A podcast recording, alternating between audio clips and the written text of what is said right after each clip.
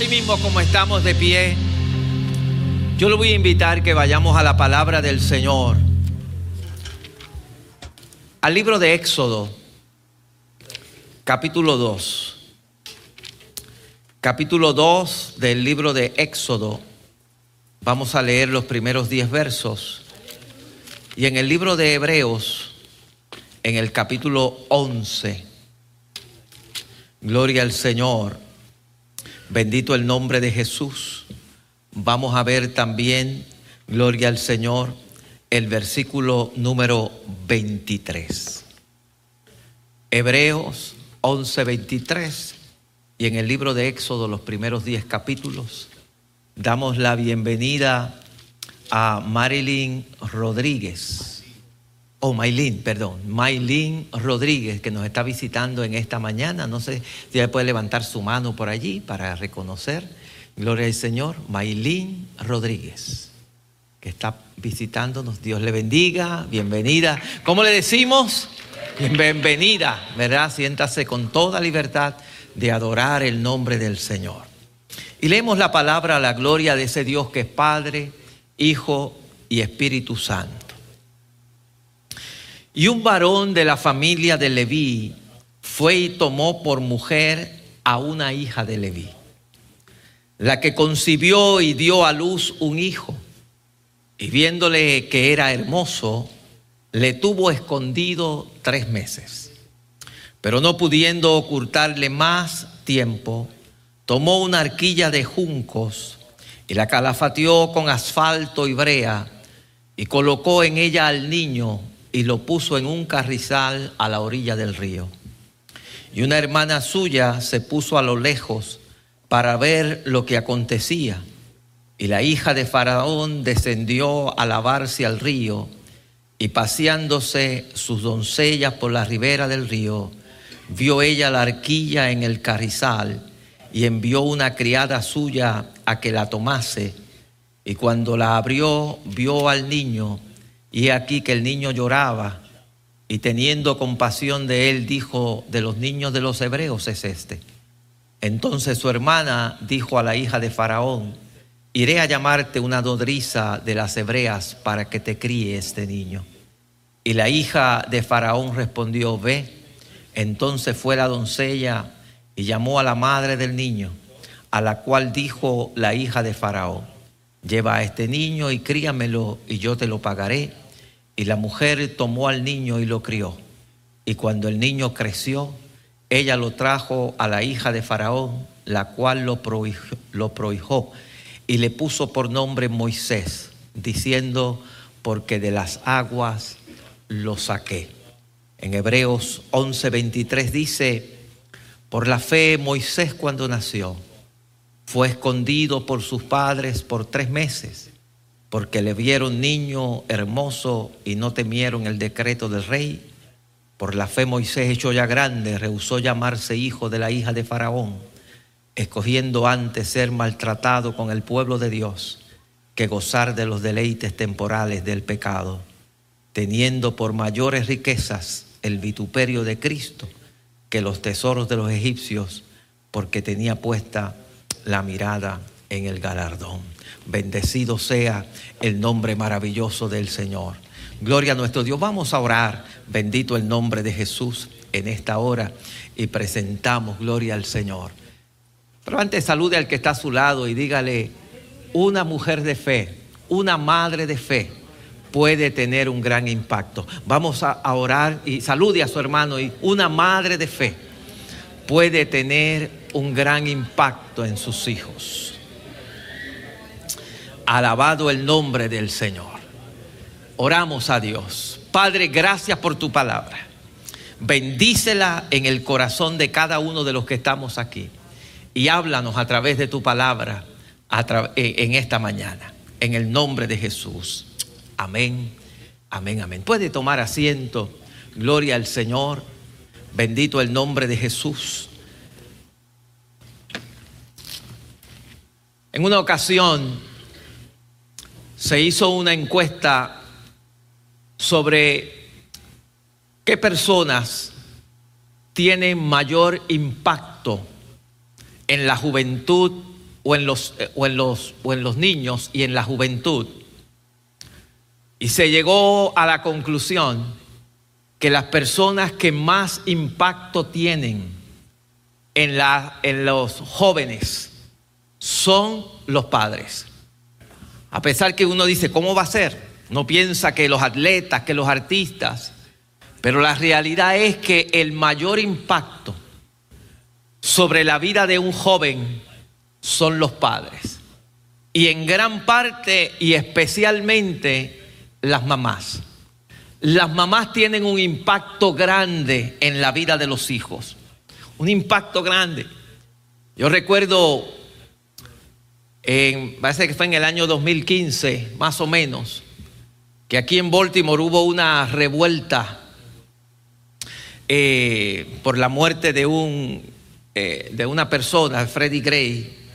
Y de momento usted vio una cantidad de jóvenes que se tiraron a las calles destruyendo propiedades, destruyendo carros, eh, haciendo una serie de barbaridades. Pero una de las cosas positivas que salió de ese escenario fue una mujer, fue una mamá que cogió a su hijo y lo sacó de allí. Yo me acuerdo que salió en las noticias, en las noticias esta mamá porque esta mamá cogió a su muchacho, eh, lo corrigió y lo sacó de que estuviera participando de esto. Porque las mamás tienen una influencia en los hijos, tienen una influencia grande. Esta mamá fue declarada madre del año por lo que hizo, porque tuvo una influencia positiva en la vida de su hijo. Y en la palabra del Señor nosotros encontramos muchas madres que tuvieron gran influencia en la vida de sus hijos. Muchas madres que, cuando uno las ve y las estudia tuvieron grandes influencias en la vida de sus hijos. Por ejemplo, nosotros encontramos a un Pablo escribiéndole a Timoteo diciéndole, trayendo a la memoria la fe no fingida que hay en ti, la cual habitó primero en tu abuela Loida y en tu madre Eunice, y estoy seguro que en ti también, y que desde la niñez has sabido las sagradas escrituras, las cuales te pueden hacer sabio para la salvación por la fe que es en Cristo Jesús. La madre de Timoteo y la abuela de Timoteo influenciaron en la formación de este hombre que fue un pastor en Éfeso y, ayudante del apóstol Pablo en el ministerio evangelístico de él. Otra mujer que influenció mucho o que es muy eh, conocida y que su oración llegó a que su hijo lograra ser un instrumento en las manos de Dios fue Ana. Ana, la mamá de Samuel, que también influenció en la vida de su hijo y influenció en la vida de él. Abraham Lincoln dijo en una ocasión, ningún hombre es pobre si tiene una madre temerosa de Dios. Ningún hombre es pobre si tiene una madre temerosa de Dios. Y, el tener madres temerosas de Dios, que teman a Dios, que le crean a Dios, es una bendición. Es una bendición. Muchos de los que estamos aquí, y, digo madre hoy porque es el Día de las Madres, pero esto aplica a los padres también, no se me pongan tristes los papás. Esto aplica para ustedes también. Madres y padres temerosos de Dios son de una influencia grande en la vida de sus hijos. En la vida de sus hijos tenemos, los que somos padres, tenemos una influencia poderosa en la vida de nuestros hijos y podemos llegar a, lograr, a lograr que nuestros hijos puedan caminar por el camino que Dios quiere que se caminen. Esto aplica a ambos, a padre y a madre, ¿verdad? Pero en la Biblia, como dije, diferentes madres y padres que influenciaron en las vidas de sus hijos. Pero si hay unos que es la que queremos ver en esta mañana, que si fuéramos a seleccionar la madre del Antiguo Testamento, yo diría que es Jocabet, que es la mamá de Moisés, de Aarón y de María. Tres hijos tuvo esta mujer.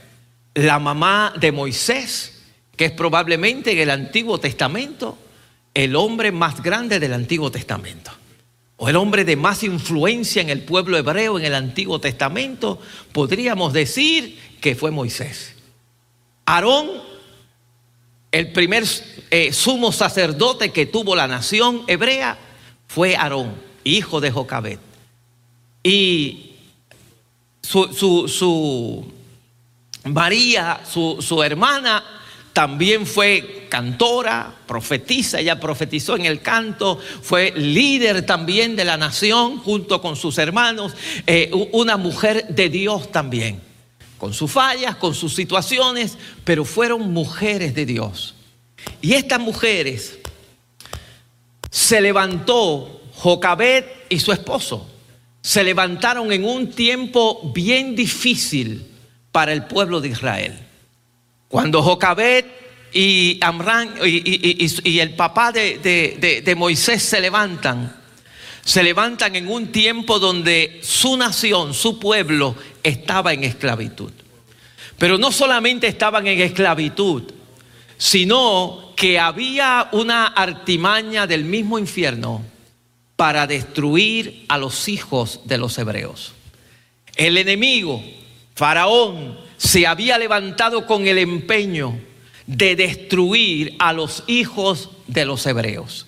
El pueblo hebreo estaba creciendo muchísimo y Faraón vio y dijo, esta gente van a crecer tanto que si vamos a la guerra se van a rebelar contra nosotros y se van a independizar. Y empezó a crear artimañas de cómo destruir a los hijos de los hebreos. Artimañas. Habló con las parteras y le dijo a las parteras, cuando nazca un niño varón en el pueblo hebreo, mátenlo. Mátenlo. Fíjese hasta dónde, mátenlo, asesínenlo. Esas fueron las instrucciones que le dio Faraón. Pero gloria a Dios por mujeres que temen a Dios. Gloria a Dios por mujeres que, no, no, se dejan llevar por eh, la, presión o lo que pueda haber estas mujeres, estas dos parteras, la Biblia menciona sus nombres, que eran, aunque eran egipcias, menciona sus nombres. Estas mujeres decidieron, no, nosotros no vamos a matar a esos niños. Y prefirieron temer a Dios y, no, y no hacerlo, porque tuvieron temor de Dios y Dios las recompensó con eso. Mujeres que temían al Señor. Pero esta pareja se levanta en este, en este ambiente, en un ambiente donde están queriendo destruir su descendencia, queriendo destruir su descendencia y Dios le da para que procreen unos hijos. Y ellos logran que estos tres muchachos se levanten y sean instrumentos poderosos en la mano, en la, eh, eh, en la mano de Dios para ayudar a su pueblo. Y menciono este, esto de este, background de esta familia, porque hoy en día la situación es similar. Hoy en día, si hay algo que nosotros estamos viviendo, es que estamos recibiendo un ataque violento del enemigo contra nuestros hijos.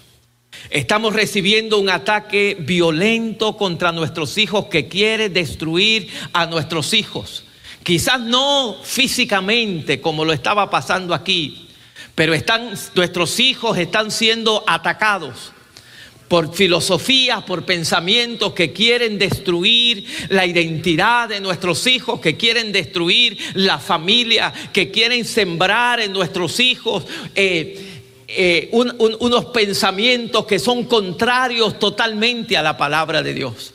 De la misma manera que el papá de Moisés y su mamá se enfrentan a esta situación, se enfrentaron a una situación donde querían destruir a sus hijos, de la misma manera, los padres que estamos criando en este tiempo nos estamos enfrentando a estas situaciones. Un ambiente que quiere por todos lados, siendo bombardeados por diferentes ataques con el propósito de destruir a nuestros hijos, de destruir a nuestros muchachos.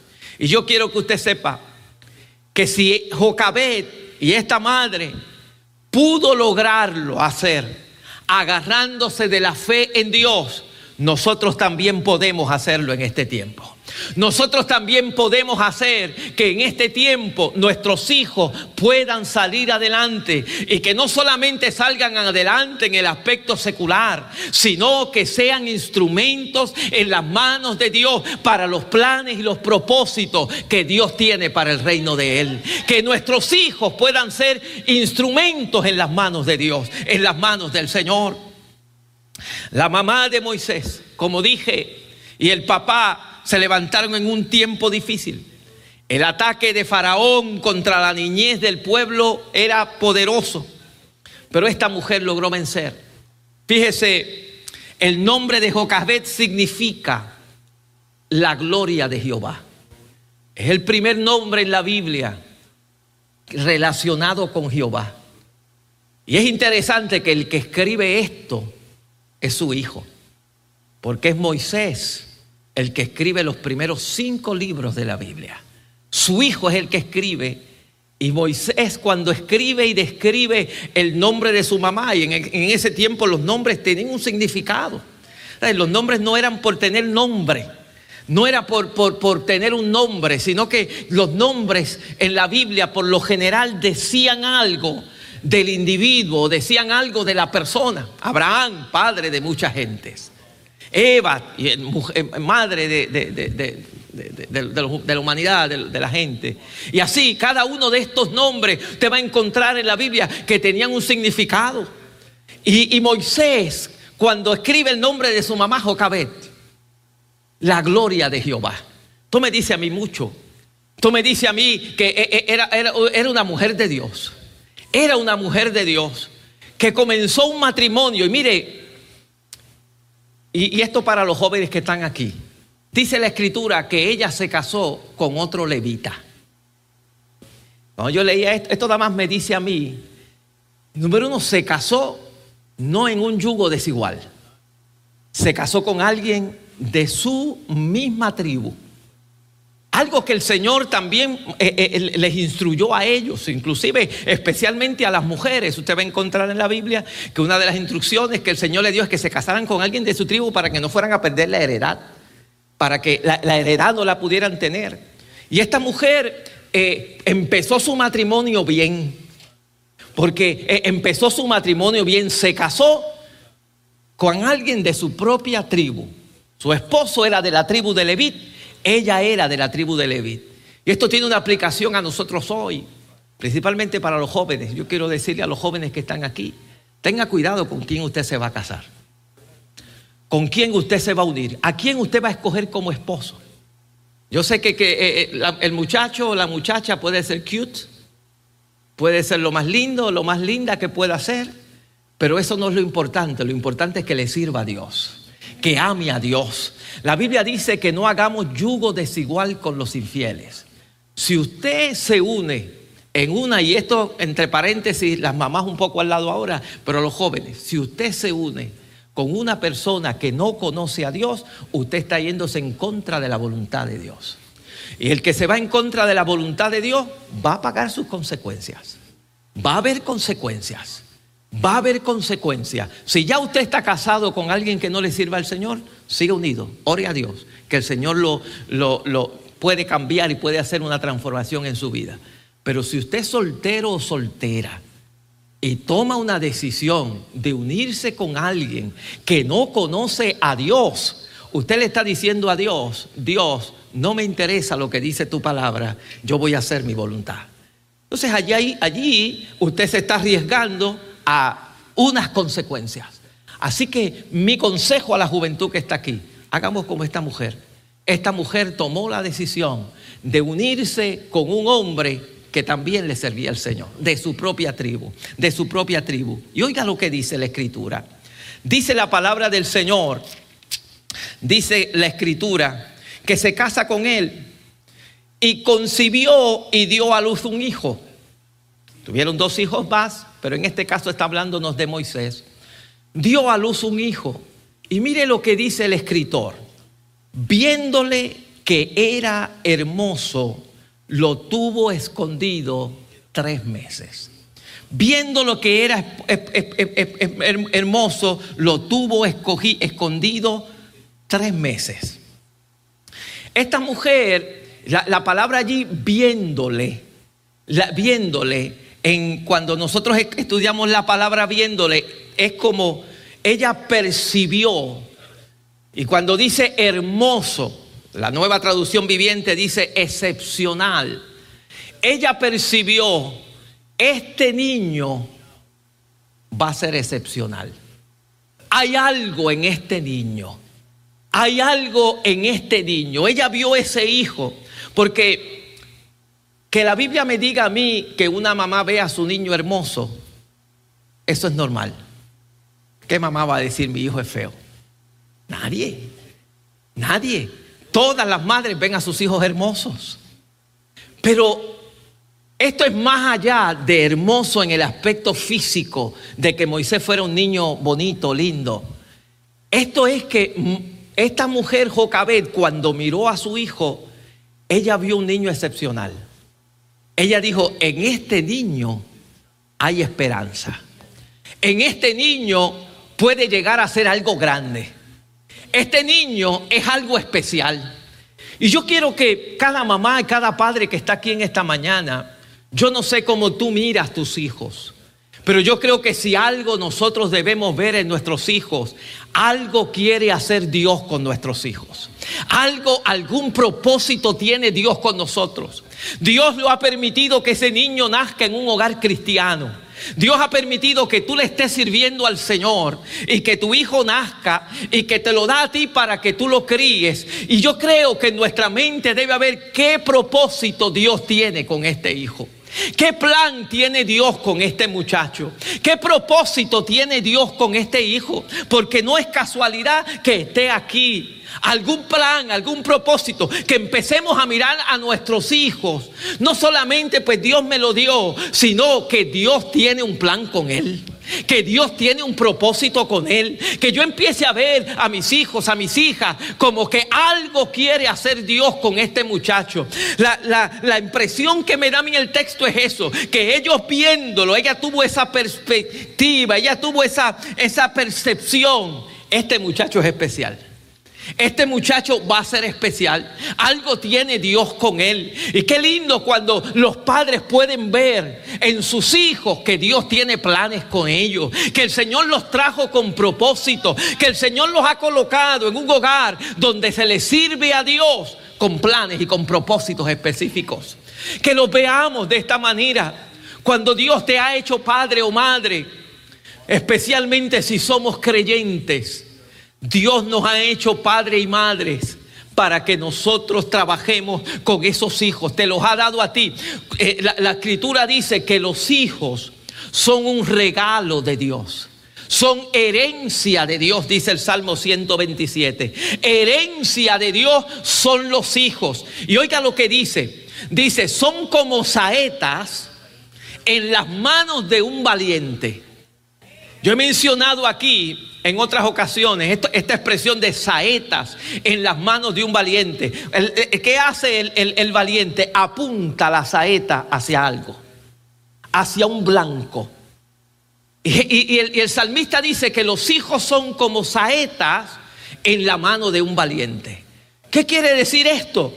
Que eh, el Señor nos llama a que los apuntemos para un lugar a que los dirijamos a algún sitio. Esa saeta va para algún lugar. Que reconozcamos que ese regalo que Dios nos dio, que reconozcamos que esa, ese regalo que el Señor me dio es especial. Esos hijos son especiales.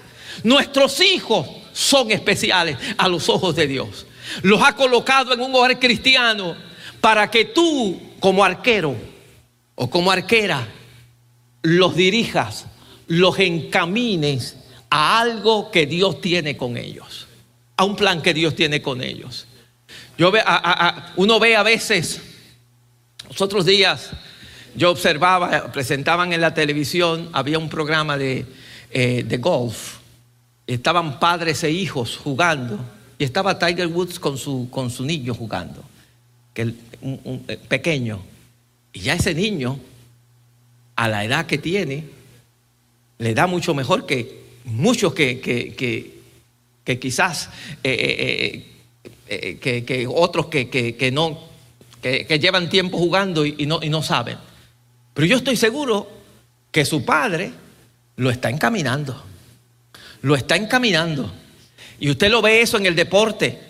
Muchos deportistas ponen a sus hijos a, encaminarlos para que logren alcanzar quizás lleguen a ser deportistas también como ellos. Y empiezan a encaminar y muchos, usted los ve a veces eh, en, el mundo de, la medicina, hay padres que ya empiezan a caminar, encaminar a sus hijos en una dirección, otros en, otra, en otras áreas. ¿Cuánto más nosotros como cristianos? Debemos empezar a encaminar a nuestros hijos en la dirección del reino de Dios, en la dirección de que tú eres un instrumento para que el reino de Dios se establezca sobre la faz de la tierra, que tú eres un instrumento para que el reino de Dios avance y crezca en la faz de la tierra de una manera intencional de una manera intencional, de, una forma. Estos padres empiezan desde pequeños, de una forma intencional, a ponerlos en el, eh, eh, ya sea en los deportes. Eh, hace poco salió una película, o el año pasado, o hace un par de años, una película del papá de estas dos muchachas que juegan tenis, Venus Williams y, y, y Sarina Williams que se convirtieron en dos de las, de las eh, profesionales del tenis más famosas que ha habido en la historia. Y una de ellas considerada quizás la mejor jugadora de tenis en toda la historia del tenis. Pero presentaban a un padre que desde pequeño comenzó a inculcar a estas niñas, a dirigir a estas niñas, a apuntarla, a apuntar su flecha hacia eso. Y eso es en el mundo secular y en el mundo del deporte. ¿Cuánto más nosotros como padres, madres que estamos aquí, debemos empezar a apuntar las flechas que el Señor nos ha dado para decir, Señor, este hijo, esta hija tiene algo, Dios lo va a usar para la gloria del Señor y empezar a hablarle positivamente del reino, del trabajo en el reino, de involucrarlos en el reino de Dios para que en su momento dado, si Dios los ubique Dios es el que llama, Dios es el que ubique, pero Dios te ha colocado a ti como instrumento para que lo dirijas, para que lo llames. Cuando Dios, Dios tenía un plan con Sansón, pero le dio unas instrucciones a Manoa y a su esposa, así es que lo van a criar. Esto es lo que van a hacer con él, para que cuando él llegue, el propósito de Dios se cumpla, bendito el nombre del Señor. Entonces, esta mujer vio en su hijo un potencial. Este muchacho va a ser algo excepcional. Vio un potencial. ¿Y qué la movió? Y, dice la escritura, el, el escritor de los hebreos dice que por la fe sus padres decidieron esconderlo de lo que estaba tramando Faraón. Faraón había dicho de que, bueno, primero que las parteras lo mataran, pero también había dicho, arrójenlos al río cuando nazcan. Y dice la escritura que estas personas por la fe dijeron, no, nosotros tenemos a Dios y por la fe no vamos a entregar nuestros hijos a este mundo de esa manera. Por la fe nosotros vamos a, a, creer de que Dios va a guardar a nuestro muchacho. Por la fe en Dios nosotros vamos a creer que el Señor va a guardar a nuestro hijo para lo que él para el plan que Dios tiene para él. Y necesitamos hombres y mujeres de fe que le digan al Señor, Señor, yo te creo a ti y yo sé que tú vas a guardar mi muchacho y yo sé que en el nombre del Señor yo voy a levantar que mis hijos te sirvan, que mis hijos sean instrumentos en el reino de Dios para la gloria del Señor. Esta mujer influenció en la vida de él, en la vida de, Moisés y desde un principio su fe lo llevó a guardarlo a guardarlo para que eh, lo que Satanás o eh, que representa Faraón en, en este caso que quería destruir a su hijo, que quería destruir, no lo hiciera, no lo hiciera. La mejor protección que pueden tener nuestros hijos es tener unos, unos padres llenos de fe, que vivan la fe que le sirvan al Señor, que vivan para Dios. La mejor protección que puede haber es tener unos padres que creen a Dios, que oran a Dios, que buscan a Dios. Es la mejor protección que pueden tener nuestros hijos hoy en día. Muchos de nosotros estamos aquí hoy porque tenemos unos padres de fe, porque tuvimos unos padres de fe, porque tuvimos unos padres que oraron por nosotros, porque tuvieron unos padres que le creyeron a Dios y le dijeron a Dios, Señor, aquí está mi hijo, aquí está mi muchacho, aquí está mi muchacha. Y oraron al Señor, guárdalo. Y oraban tal vez cada día cuando ibas a la escuela y, te, enviaban a la escuela. Y cuando te enviaron, tuviste, te fuiste de la casa. Oraron por ti y clamaron a ti. Dijeron, Señor, yo lo pongo en tus manos para que tú lo aguardes, para que tú lo guardes. Y el Señor lo ha hecho y te tiene hasta aquí en el día de hoy. Esa es la realidad. Padres de fe, padres que le han creído a Dios que han puesto en las manos de Dios su familia, sus hijos, y que saben que el Señor cuida de ellos. Esa es la madre que nos presenta aquí. Una madre de fe y unos padres de fe que dijeron, no, nosotros no vamos a permitir que Faraón destruya a nuestro muchacho. Vamos a, confiar en el Señor. Vamos a confiar en Dios y ocultaron a su muchacho. Y ocultaron a su muchacho. Pero ellos sabían en su corazón de que había algo especial en Moisés, de que había algo en él. Lo vieron excepcional. Lo miraron y pensaron, este niño tiene algo especial. Y a los tres meses, dice la escritura, que ellos comienzan, Jocabet,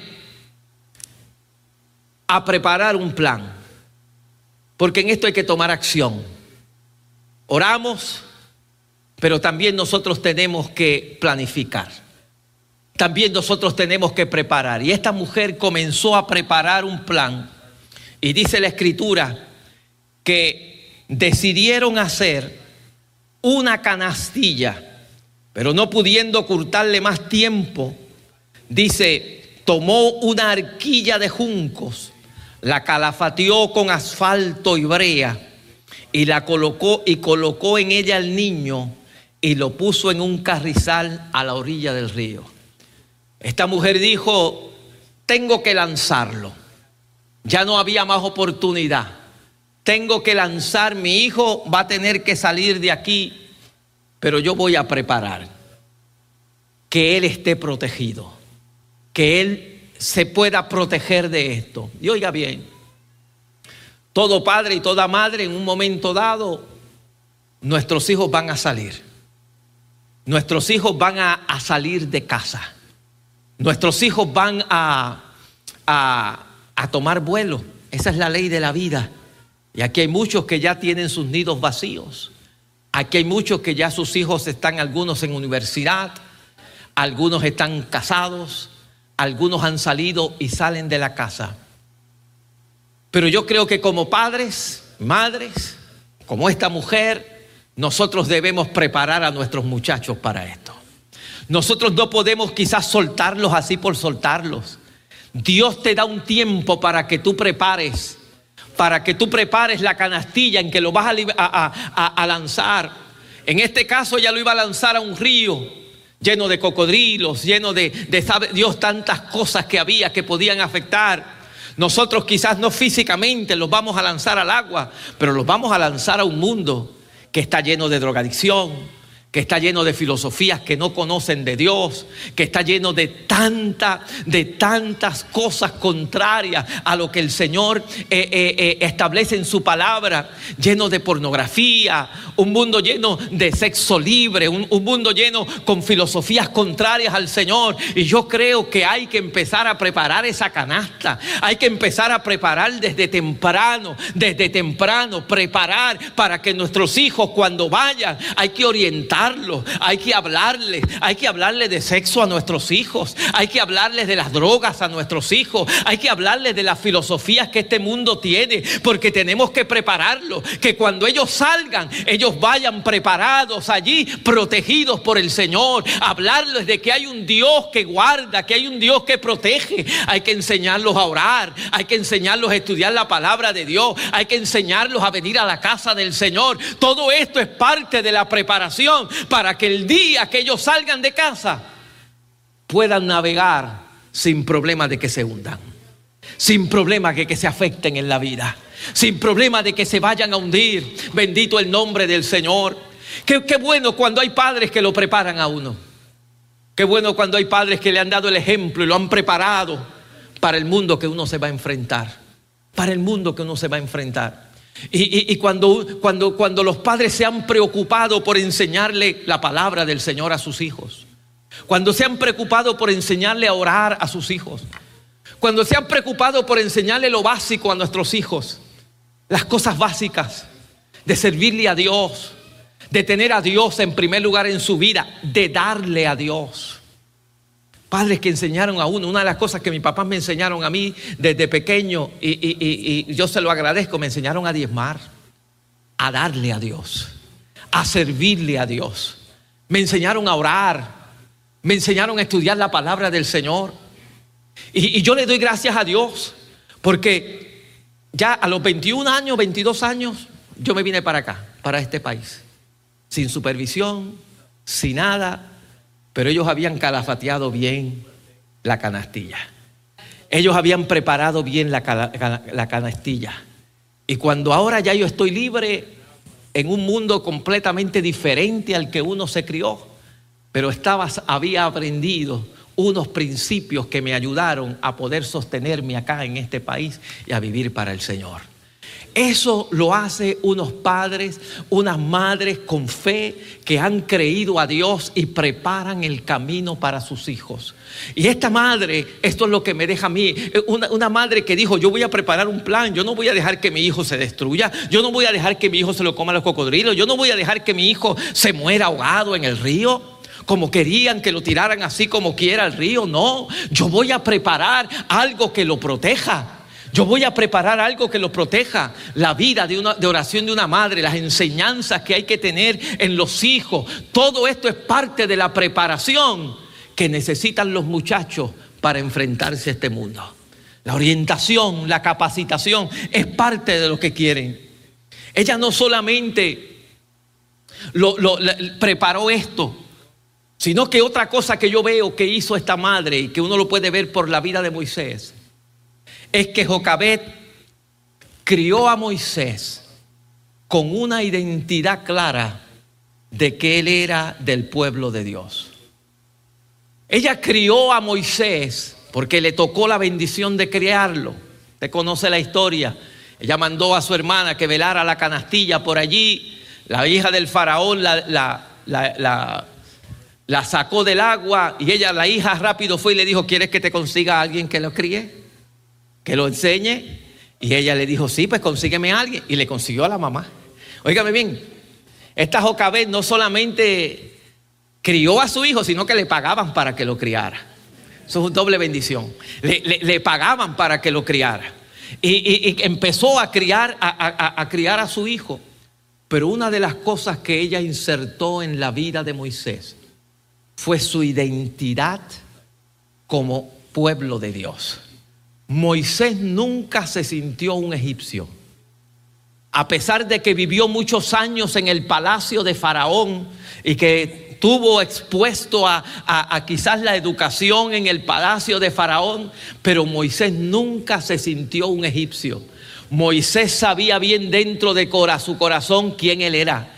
Él era del pueblo de Dios, Él era del Hijo de Dios. Y si hay algo que nosotros tenemos que sembrar en nuestros hijos, es sembrar la identidad. ¿Quiénes son ellos? Somos cristianos, somos evangélicos. No practicamos esto porque le servimos a Dios. No vamos a estos lugares porque le servimos a Dios. No hacemos estas cosas porque le servimos a Dios. Somos cristianos, somos creyentes. Y eso hay que inculcarlo en los hijos.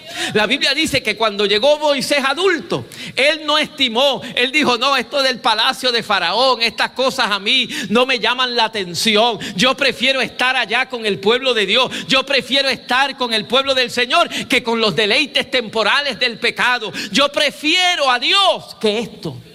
Pero ¿qué fue? Una madre que lo crió.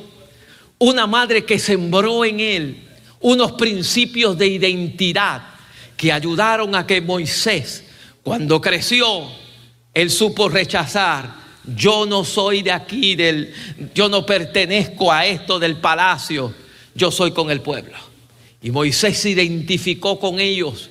Y necesitamos a padres y a madres que aprendamos a enseñar identidad a nuestros hijos. Y eso empieza primero con nosotros. Primero con nosotros. ¿Quién soy? ¿Quién soy yo? Soy un hijo de Dios. Soy una hija de Dios soy cristiano, le sirvo al Señor. Y eso, eso, eso me habla de un estilo de vida diferente. Porque si e, esto no es asunto de nombre. Estudiábamos aquí hace, hace un par de semanas atrás la iglesia de Sardis. Sardis tenía nombre. Pero esto no es asunto de, de, de tener nombre, de que soy cristiano. Esto es un asunto de que mi vida refleje los valores, la identidad de lo que es un cristiano. Porque eso lo vamos pasando eso lo vamos pasando a nuestros hijos, lo vamos pasando a nuestros hijos y eso se va quedando en nuestros hijos. Por eso tan, eh, mi, mi énfasis siempre en que padres que están aquí, sírvanle al Señor de corazón, que sus hijos lo vean servirle a Dios, que sus hijos lo vean amar a Dios, que sus hijos los vean orar. Que sus hijos lo vean que esto para usted es importante, que esto es parte de lo que es usted. Eso queda más grabado que palabras que usted pueda hablarle. Lo que usted hace, lo puedan ver, lo puedan ver. Si hay algo que, yo agradezco, es que en, mi casa, si algo que yo vi y, que siempre, cuando hablamos a veces con mi hermana, eh, eh, nosotros hablamos de que yo siempre vi a mi papá y mi mamá envueltos en la iglesia trabajando siempre. Desde que yo era niño, yo recuerdo estar a veces jugando en el parking de la iglesia mientras mi papá y mi mamá estaban en una reunión de la junta de la iglesia o de los líderes haciendo algo. Siempre nos llevaban y ahí nosotros nos quedábamos a jugar y en lo que ellos acababan su reunión allá, envueltos en algo. Cuando se fue a construir templo, yo veía a mi papá construyendo, ayudando en el templo. Yo veía a mi mamá haciendo pasteles. Pasteles, un tamal tamal puertorriqueño eh, eh, eh, que se hacen en mi país, haciendo pasteles para vender en el templo, trabajando, envuelta, dando clase, haciendo, mi papá daba clase también, haciendo algo, y, y, eso se queda, eso se queda en el corazón de uno, y si eso es importante para ellos, debe ser algo importante. Debe ser algo importante. Debe ser algo importante servirle a Dios. Debe ser algo importante ir a la iglesia. Debe ser algo importante orar. Si ellos lo hacen, debe ser algo importante. Y uno como niño va aprendiendo esto. Y va creando una identidad, una identidad. ¿Quién soy? Soy distinto. Estamos vivos en un lugar distinto. Mi familia es distinta. Tal vez la casa de la esquina lo hace. Hacen unas cosas. Tal vez eh, los compañeritos que tengo en la escuela viven de otra manera. Pero en casa es diferente porque somos distintos. Identidad. Esta madre sembró una identidad en este muchacho. Y cuando este muchacho creció, él entendió quién era en Dios quién era en el Señor. Y no solamente quién era, el plan que Dios tenía para él. Un plan que él iba a ser el libertador. Él iba a ser el caudillo que rescataría a su pueblo y sacaría a su pueblo. Y que Dios lo iba a usar para sacar a su pueblo de la esclavitud en que estaba y dirigirlo hacia una tierra prometida a ser el líder, el caudillo, el, líder más admirado de la nación hebrea en todo el Antiguo Testamento, por unos padres que vivieron la fe y que dijeron nosotros vamos a proteger a nuestro hijo, no vamos a dejar que Faraón lo destruya, vamos a instituirle identidad en él, vamos a modelarle la vida cristiana para que ese muchacho pueda crecer y ser un instrumento en las manos de Dios. ¿Cómo vemos nuestros hijos nosotros hoy? Cuando tú miras a tus muchachos, ¿estás viendo en ellos algo excepcional? Piensas en él, este puede ser un instrumento en las manos de Dios. En el área que sea. Independientemente de que usted tenga planes de que su hijo sea médico, sea abogado, sea eh, lo que sea, maestro, lo que sea, el, el que va a seguir su compañía, eso es aparte. Pero aparte de eso, ¿qué planes tienes Dios, tienes tú para tu hijo en el reino de Dios? ¿Qué planes? ¿Por qué estás orando? ¿Por qué estás pidiéndole? aparte de, lo secular, y, que, son importantes, y hay que, que enseñarle a nuestros hijos que estudien, que se preparen, que alcancen todo lo que puedan, pero sobre todo en el mundo del reino de Dios. ¿Cómo tú ves a tu hijo? ¿Quiénes son los que van a, tomar el batón del relevo en el Señor? Hay que empezar a orar. Hay que empezar a, tener fe y a proteger, a preparar nuestras canastillas para lanzar a nuestros hijos a este mundo. Hay que empezar a, creerle a Dios de que Dios los va a guardar, de que Dios los va a usar, de que nuestros hijos serán instrumentos en las manos de Dios que nuestros hijos van a ser instrumentos para el reino de los cielos, donde Dios los quiere usar, donde Dios los quiere ubicar.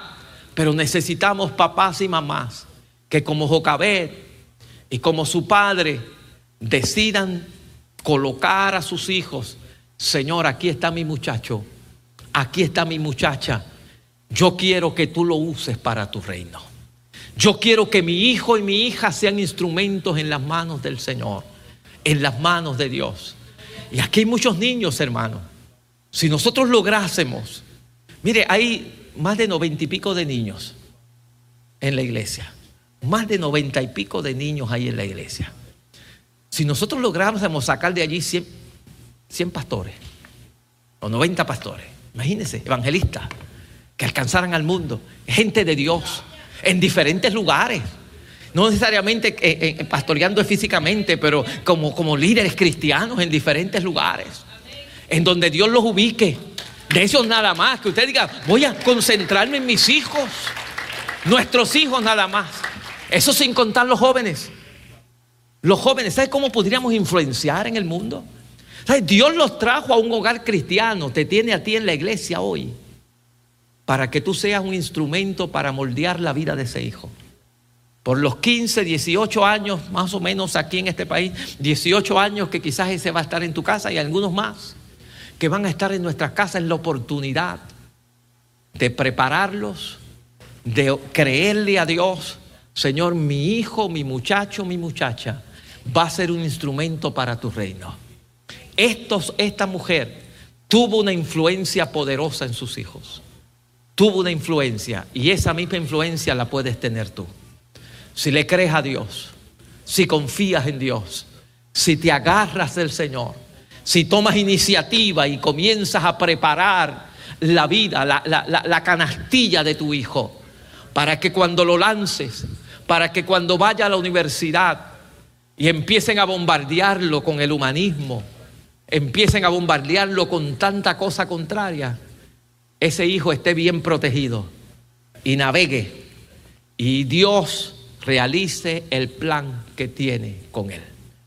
Pero necesitamos nosotros los padres creerle a Dios, agarrarnos del Señor y confiar de que la vida de nuestros hijos está en las manos del Señor, en las manos de Dios. Padres, madres que están aquí, madres en particular, porque hoy es el Día de las Madres, no hay nada más, mejor bendición. Yo estoy seguro que no hay mejor satisfacción, satisfacción que ver a nuestros hijos servirle al Señor, servirle a Dios. Por encima de todas las cosas que podamos alcanzar en la tierra, uno se siente orgulloso cuando lo llaman a la escuela y, qué sé yo, le van a dar un premio al hijo por buenas notas, por lo que sea. Todo eso es bueno. Pero jamás se compara con que nuestros hijos le sirvan a Dios, que le sirvan al Señor, que busquen de Dios y que sean instrumentos en las manos del Señor. Eso debe tener un peso máximo en nuestra vida. Lo demás importante, pero más importante es eso, porque eso tiene peso eterno, eso tiene eternidad envuelta. Y ahí es importante que nosotros procuremos que nuestros hijos le sirvan al Señor, le sirvan a Dios. Yo voy a invitar a que inclinemos la cabeza allí, vamos a orar. Padre, yo te doy gracias.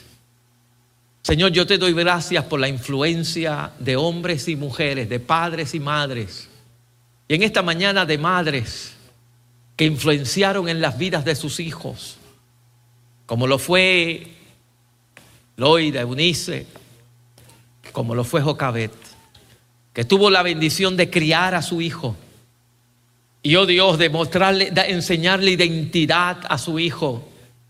Tuvo la iniciativa de prepararlo para cuando lo fue a lanzar a un río que probablemente para muchos significaba la muerte, pero ella se preparó, ella lo preparó, ella vigiló para que su muchacho estuviera salvo en medio de un río turbulento. Dios, hoy nuestros hijos cuando salen de casa se enfrentan a un río turbulento, donde hay drogas, donde hay alcoholismo, donde hay sexo libre, donde hay pornografía, donde hay, Señor, tanta maldad en este mundo, tantas filosofías contrarias. Y ahí lanzamos nuestros hijos, ahí enviamos nuestros hijos a este mundo. Señor, ayúdanos a prepararlos, ayúdanos a capacitarlos para cuando lleguen puedan navegar en él. No los podemos tener en casa para siempre. Oh Dios del cielo, porque esa no es la ley de la vida. La ley de la vida es que un día salen. La ley de la vida es que un día tendrán que lanzarse al río de la vida. Pero, oh Dios del cielo, danos la fe.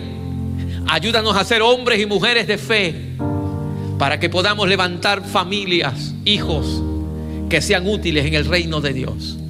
Como lo hizo Jocabet y su esposo, que también, oh Dios, aquí los padres, las madres que están aquí, en esta mañana puedan ver a sus hijos servirte tengan la bendición de ver a sus hijos contribuir a que el reino de Dios siga expandiéndose sobre la faz de la tierra. Señor, gracias por tu palabra. Bendícela en el corazón de cada uno de los que estamos aquí.